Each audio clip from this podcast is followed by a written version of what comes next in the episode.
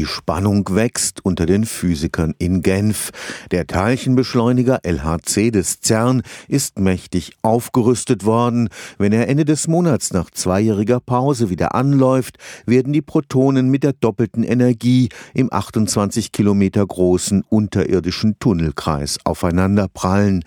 Damit gibt es zum ersten Mal eine reelle Chance, dem Geheimnis der sogenannten dunklen Materie auf die Spur zu kommen. Wir wissen heute, dass im Universum zunächst die kleinen Strukturen gebildet wurden und dann sich die größeren Strukturen entwickelt haben. Sowas können wir nur erklären, wenn wir annehmen, dass die dunkle Materie aus massiven Teilchen besteht, die nur sehr schwach miteinander wechselwirken. Sowas nennen wir kalte dunkle Materie. Und die dunkle Materie ist überhaupt auch gar nicht selten, sondern sie macht nahezu ein Viertel der Energiedichte des Universums aus. Margarete Mühlleitner ist Professorin für theoretische Physik am Karlsruher Institut für Technologie.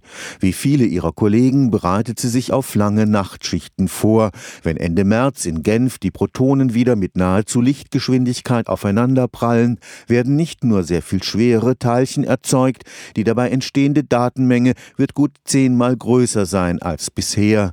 Wenn alles gut geht, findet man in dem riesigen Datenhaufen den Schlüssel zur dunklen Materie. Die dunkle Materie, das ist eine Materie, die wir so direkt nicht sehen können. Wir wissen aber, dass sie da ist. Das sieht man zum Beispiel aus der Rotationsgeschwindigkeit von Sternen in Galaxien. Da kann man daraus schließen, dass man das nur erklären kann, wenn es dunkle Materie gibt. Werden bei den Experimenten in Genf tatsächlich Teilchen der dunklen Materie entdeckt, bedeutet das zugleich das Ende des Standardmodells der Materie. Dazu muss man wissen, dass im Standardmodell der Teilchenphysik solche Teilchen nicht vorkommen. Das heißt, die Existenz der dunklen dunklen Materie ist ein starker Hinweis darauf, dass es Physik jenseits des Standardmodells geben muss. Und solche schwerere Teilchen, die werden zum Beispiel von supersymmetrischen Theorien vorhergesagt. Und das Ziel ist natürlich, diese Teilchen zu produzieren und zu vermessen und zu verstehen. Es steht also einiges auf dem Spiel beim zweiten Lauf des Teilchenbeschleunigers. Stefan Fuchs, Karlsruher Institut für Technologie.